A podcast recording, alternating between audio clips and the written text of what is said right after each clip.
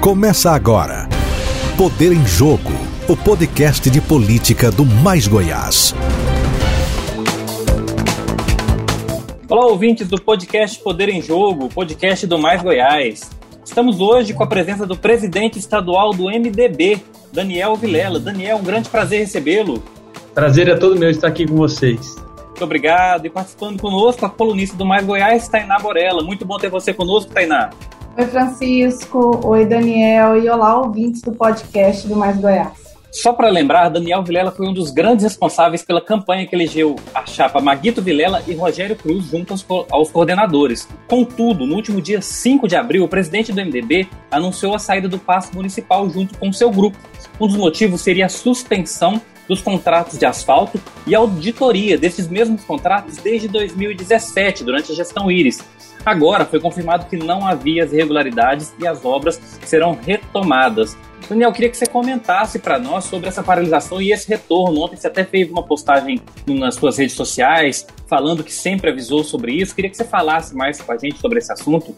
Então, Francisco, Tainá e todos os ouvintes. Na verdade, só reforçando aí um pouco do que foi dito, é, a decisão de sair do passo dos secretários foi espontânea dos secretários e por várias razões. Uma delas, obviamente, você já colocou, foi essa questão da suspensão dos contratos de todas as obras, que era algo é, é, fundamental aí do projeto apresentado ao longo da eleição de 2020. Inclusive, que originou também a saída do secretário de Infraestrutura, o ex-deputado Luiz Bittencourt, e que com essa decisão agora anunciada pela Prefeitura, só comprova que, na verdade, aquilo só é, foi um ato deliberado por parte de alguns integrantes do é, aliados do prefeito Rogério Cruz para que é, o secretário de Infraestrutura e outros do MDB fizessem o que foi feito, ou seja, deixassem a administração.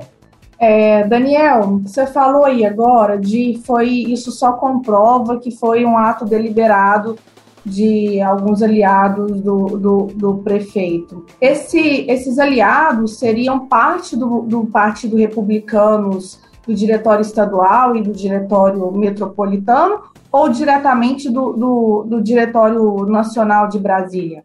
Bom, Tainá, eu havia até me comprometido de não ficar entrando nesse assunto novamente. Acho que foi algo desgastante e que foi bastante é, explorado aí por todos os atores envolvidos. Mas com esse fato da retomada das obras e, e, e mais uma vez aí a demonstração de que nós estávamos corretos e que não havia nada é, a não ser o desejo da parte deles de é, fazer com que alguns MDBistas ou indicados por MDBistas deixassem o governo é, é acontecesse. Então, é, a gente sabe que hoje existe uma terceirização da prefeitura por um grupo que não participou da campanha, que não tem compromisso com Goiânia, são todos de fora, né, são pessoas que chegam aqui na cidade e ao chegar se apresentam ao prefeito, ou seja, o prefeito não tem nenhum conhecimento, nenhum relacionamento e até nenhuma confiança para poder é, indicá-los é, para assumir funções importantes. Então, isso já é mais do que notório, já é de conhecimento público, né? Muitos deles assumiram, é, outros estão interinamente, talvez deixando o tempo passar para poder se tornarem efetivamente secretários. E, enfim, é, o que nos resta é estar aí é, é vigilantes para que não é, é, do caminho do projeto que foi apresentado na eleição de 2020. Daniel, pegando o gancho é, que você falou dessa questão de ter terceirizado a, a, prefeitura, assim que aconteceu o fato da saída, no dia que, que o, o MDB saiu, o, é, os secretários indicados pelo MDB saíram da administração, a gente falou com o Andrei, e o Andrei é, colocou um fato aqui para a gente muito interessante. Eu queria que você falasse um pouco dele aqui para os ouvintes do podcast. Ele falou que o Vanderlei, que veio junto, foi, foi junto com, com o Rogério à sua casa. Ele não tinha aparecido na campanha em nenhum momento. Realmente, vocês não falaram, vocês não tiveram contato, nem você, nem seu pai, com ninguém de Brasília? Nós nunca tivemos contato, eu particularmente nunca havia encontrado e nem conhecia é, o Vanderlei, não conhecia o atual secretário de governo, secretário de finanças, nunca estiveram aqui na campanha e o conhecimento em relação a eles foi dado aqui nesse momento em que eles vieram e acabaram assumindo aí as funções. Não, mas é, ainda existe nomes do MDB que, com, que compõem a prefeitura, por exemplo, o secretário Durval. O secretário Durval foi uma indicação do MDB para a prefeitura. E outra questão, você chegou a conversar com o Rogério depois desse, desse rompimento? Vocês ainda mantêm pelo menos um, um diálogo profissional em, em pró de Goiânia? É, o secretário Durval, o entendimento de todos é que ele ficasse à vontade para tomar a decisão é, os demais secretários colocaram assim para ele, em razão da pandemia, né? até num gesto de responsabilidade aí dos demais secretários, entendendo que a pasta dele era muito peculiar a esse momento e que talvez isso propiciasse aí um, um ato de responsabilidade com a nossa cidade nesse momento de pandemia, de vacinação e tudo mais. E assim ele entendeu e continuou. Em relação ao prefeito Rogério, eu nunca mais tive nenhum contato é, com ele, enfim, obviamente tudo que for de importante, necessário e, e, e do interesse público de Goiânia, a gente está sempre à disposição para isso, mas é, não tivemos mais nenhum contato. Daniel, nessa semana teve um outro fator envolvendo o MDB e o Republicanos. A gente tem aí a vereadora por Aparecida de Goiânia, a Valéria, que foi é, indicada para é, a Secretaria de Relações Institucionais da Prefeitura. O que eu percebi, Daniel, é que ela foi uma indicação de uma parte do Republicanos, e nos bastidores fala-se do João Campos, mas ela tem uma resistência no partido metropolitano, já a ala do, do pastor Jefferson. E falando com MDBistas, me disseram que ela não aceitaria. Ela chegou a conversar com você sobre permanecer ou recusar e não participar da administração do Rogério? Não, nós conversamos quando lá atrás foi aventada a possibilidade, através de uma indicação do deputado João Campos, ela assumir a Secretaria de Educação. E acabou sendo aí negociada pelo prefeito Rogério, secretaria com um grupo de vereadores, e assumiu lá o vereador Bessa. Depois disso, eu não voltei a falar com ela, quando ela foi nova, aí houve é, essa saída, esse desembarque dos secretários é, que entenderam não haver mais ambiente para continuar na prefeitura e, e, e, que estava ali acontecendo uma mudança de rumo. Depois disso, eu não voltei a falar com ela. Ela, é, eu tomei conhecimento aí através da imprensa que ela, que ela foi convidada para assumir uma secretaria e também é, dentro de um acordo político aí atendendo o deputado João Campos. Mas eu não, não falei com ela.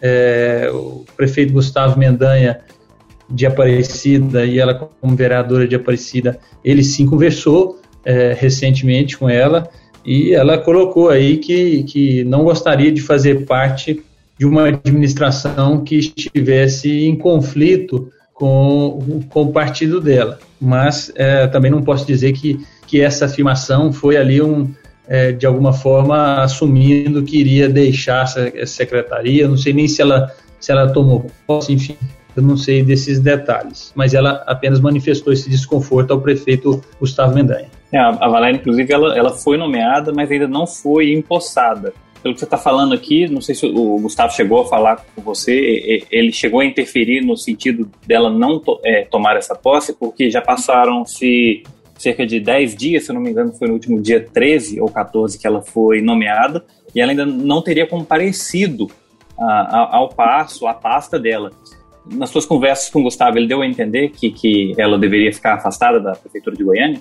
Não, eu não, não, não cheguei a esse detalhe, ele apenas comunicou que esteve com ela e ela colocou esse desconforto e ele também não, não, não, não deu nenhuma determinação, apenas concordou com ela que de fato era algo que, que traria também desconforto para o MDB de Aparecida, para o, o nosso grupo político. Então, é, mas não, não, ele deixou ela muito bem à vontade, até porque essa é uma decisão estritamente pessoal, né?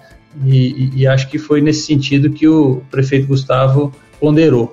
Daniel, eu falei essa semana com partes do, de integrantes do Republicanos aqui de Goiânia E, inclusive, o presidente, o pastor Jefferson, ele me disse que o MDB não está fora da administração. O MDB faz parte da administração do, do Rogério, se referindo aos vereadores. Você acha que essa, é, os vereadores do MDB vão ter um tempo dentro, dentro dessa administração ou eles vão ficar até o final? Você conversa com eles, você é o presidente do partido, o que, que você sente do, de parte da, da, da, dos MDBistas da Câmara? Tainá, eu tenho um relacionamento excepcional com os vereadores, alguns deles eu tive o privilégio de ser colega, é, e entendo que essa é uma decisão muito, muito deles, muito própria deles, né? Os vereadores foram eleitos, têm a legitimidade, têm as suas demandas, têm os seus interesses legítimos e políticos, e, e, a conversa que nós sempre tivemos, quando eu comuniquei a eles que os secretários é, haviam é, me comunicado que iriam deixar os cargos por várias razões, algumas já citadas aqui, eles ponderaram que era uma decisão dos secretários e não uma decisão deles, e também não era uma decisão partidária. Né? O partido não se reuniu aqui no diretório metropolitano para tomar essa decisão. Foram, foram, é, foram decisões que representavam a vontade pessoal de cada um desses secretários. E, naturalmente, eles estão aí, alguns é, é, contemplados com, com, funções importantes, com pessoas da confiança deles, e, e isso a gente precisa aguardar, né, Tainá? O que a gente deseja é que essa gestão possa é, ser eficiente, competente, que possa voltar para o rumo que foi estabelecido, que foi comprometido ao longo da campanha, porque isso é o melhor para a cidade, é isso que nós queremos. Eu penso que os vereadores também querem o melhor para a cidade. Agora, é, se, a, se a, a, a, gestão ela continuar mudando de rumo, deixando para trás todos os compromissos, é, deixando que as decisões sejam tomadas por pessoas que não têm compromissos com a nossa cidade, com, com o nosso projeto, e vai chegar um momento que se perde apoio político, né? É, por mais que assim que tenham vereadores que tenham interesses de ter indicações, de ter cargos, essas coisas, mas tem um momento em que, a, que quando a gestão vai mal, é, a política vai junto, ela deixa também, ela não, não, não vai para o precipício junto com uma gestão é, ruim. Então a gente deixa isso a cargo dessa avaliação para cada um dos vereadores. A Câmara de Goiânia ela tem, é, tem indicado, tem conversado, são vários blocos que, que conversam com o prefeito. Você vê com naturalidade, eu não diria interferência, mas eu diria essa participação da Câmara diretamente na prefeitura. Olha, Francisco, acho que esse é um modelo de é um modelo político já testado aí em muitos outros municípios, estados e até em nível federal. É, e a gente sabe que a grande maioria acaba é, indo por um caminho é, é, muito ruim, né? muito ruim do ponto de vista da gestão. Mas isso não, não, não compete a mim, não cabe a mim, e, e é muito precipitado para fazer qualquer tipo de avaliação. É, cada prefeito tem que saber avaliar os seus limites, né? os seus limites dentro de uma relação é, legítima política e que é a real política uh, uh, dessa relação entre executivo e legislativo. Né? Nós não podemos ser hipócritas aqui de dizer que isso é inadmissível, que isso não acontece, acontece com todas as gestões, é, nesse arcabouço político partidário do nosso país, é, se faz necessárias composições políticas. Isso é, é fundamental para que tenha aí governabilidade, estabilidade. Agora, tudo existe um limite, né? E aí cada gestão, cada prefeito, cada chefe do poder executivo estabelece os seus limites, né? O prefeito Iris tinha o limite dele, o prefeito Maguito, quando prefeito de Aparecida, da mesma forma, o prefeito Gustavo nem Aparecida do mesmo jeito, e o prefeito Rogério é, é, vai se estabelecer aí. A gente observa que hoje é, há uma, uma composição dentro do executivo amplamente é, composta por, por indicações de vereadores, de grupos de vereadores, né? A gente torce para que os interesses desses grupos e desses vereadores sejam legítimos e principalmente sejam os interesses dos goianienses. É, saindo um pouco desse discussão da, sobre a prefeitura, o MDB, quando ganhou a prefeitura de Goiânia com a, a eleição do seu pai, se fortaleceu no, no, no Estado. Depois de ter vindo aí de uma derrota do governador Ronaldo Caiado, tanto o MDB quanto o PSDB. Aí, infelizmente, aconteceu a, a, a fatalidade com seu pai, então prefeito eleito Marguito Vilela. E você, claro, dadas as circunstâncias, se fechou um pouco e se afastou um pouco das discussões políticas é, do, do fronte ali de batalha. É, muito, muito se questiona na imprensa, nos bastidores, é, sobre os seus próximos passos. O que que o, a persona Daniel Vilela vai fazer daqui para frente, não só quanto presidente do MDB, mas também quanto político, é, ex-deputado federal e filho do prefeito eleito, ex-governador Marguito Vilela. E falam-se numa composição com o governador Ronaldo Caiado, com quem você às vezes se encontra e conversa, mas você também se encontra e conversa com outros agentes políticos, como o pessoal do PSDB, do PSD. Quais são os próximos passos do, do político, presidente do MDB, Daniel Vilela? Bom, Tainá, esses bastidores políticos, essa fofoca política, isso é incontrolável, né? E principalmente num ano que não tem eleição. Porque quando tem eleição, você tem ali os fatos é, pré-eleição e eleitorais e pós-eleição que acabam dominando todas as discussões políticas, enfim é, é natural que, que isso aconteça, né? A gente não pode reclamar. Quem, quem achar ruim isso tem que deixar a política. Mas, é, então, muito disso também é, é algo, é, digamos, fofoca mesmo, porque as decisões políticas de 2022 e, e, consequentemente, das outras eleições, elas se darão no ano da eleição, elas vão acontecer às vésperas das eleições, é assim que acontece a toda eleição é, infelizmente ou felizmente. É, então a, a, gente vai fazer o trabalho. Eu tenho hoje um trabalho político como presidente do partido, que é de é, construir a chapa de deputados estaduais, de deputado federal, para a gente poder ter sucesso no ano que vem. Lógico, fazer um debate interno em relação à disputa majoritária do ano que vem, entender o sentimento do partido, ouvir é, pacientemente aí todas as manifestações, todos os pensamentos, e é isso que nós vamos fazer esse ano. No ano que vem, no momento adequado, é, ouvindo os nossos líderes, nossa base, nós iremos aí tomar as melhores decisões. E o Daniel, Daniel Vilela, ele vai disputar um mandato? Não, eu já deixei claro que pretendo disputar as eleições do ano que vem. Né? Tenho aí uma relação forte com o meu partido, com os meus companheiros. E, e, e, como eu disse, vou discutir com eles, ouvi-los, para que a gente possa encontrar qual a, a, o melhor projeto para a gente se apresentar. Daniel, é, eu sei que não dá para bater o martelo, mas eu conversei já algumas vezes com o, o, deputado federal e presidente do PSL aqui em Goiás, o delegado Valdir, que é próximo do Gustavo Mendanha já há algum tempo, e ele fala que a chapa ideal dele é você, candidato a governador, alguém indicado pelo Baldi do PP a vice e ele como senador. Você e ele já conversaram sobre isso? É, eu sei que você não pode bater o martelo, como você disse, é só ano que vem, mas essa é uma possibilidade na mesa? Vocês estão tratando disso?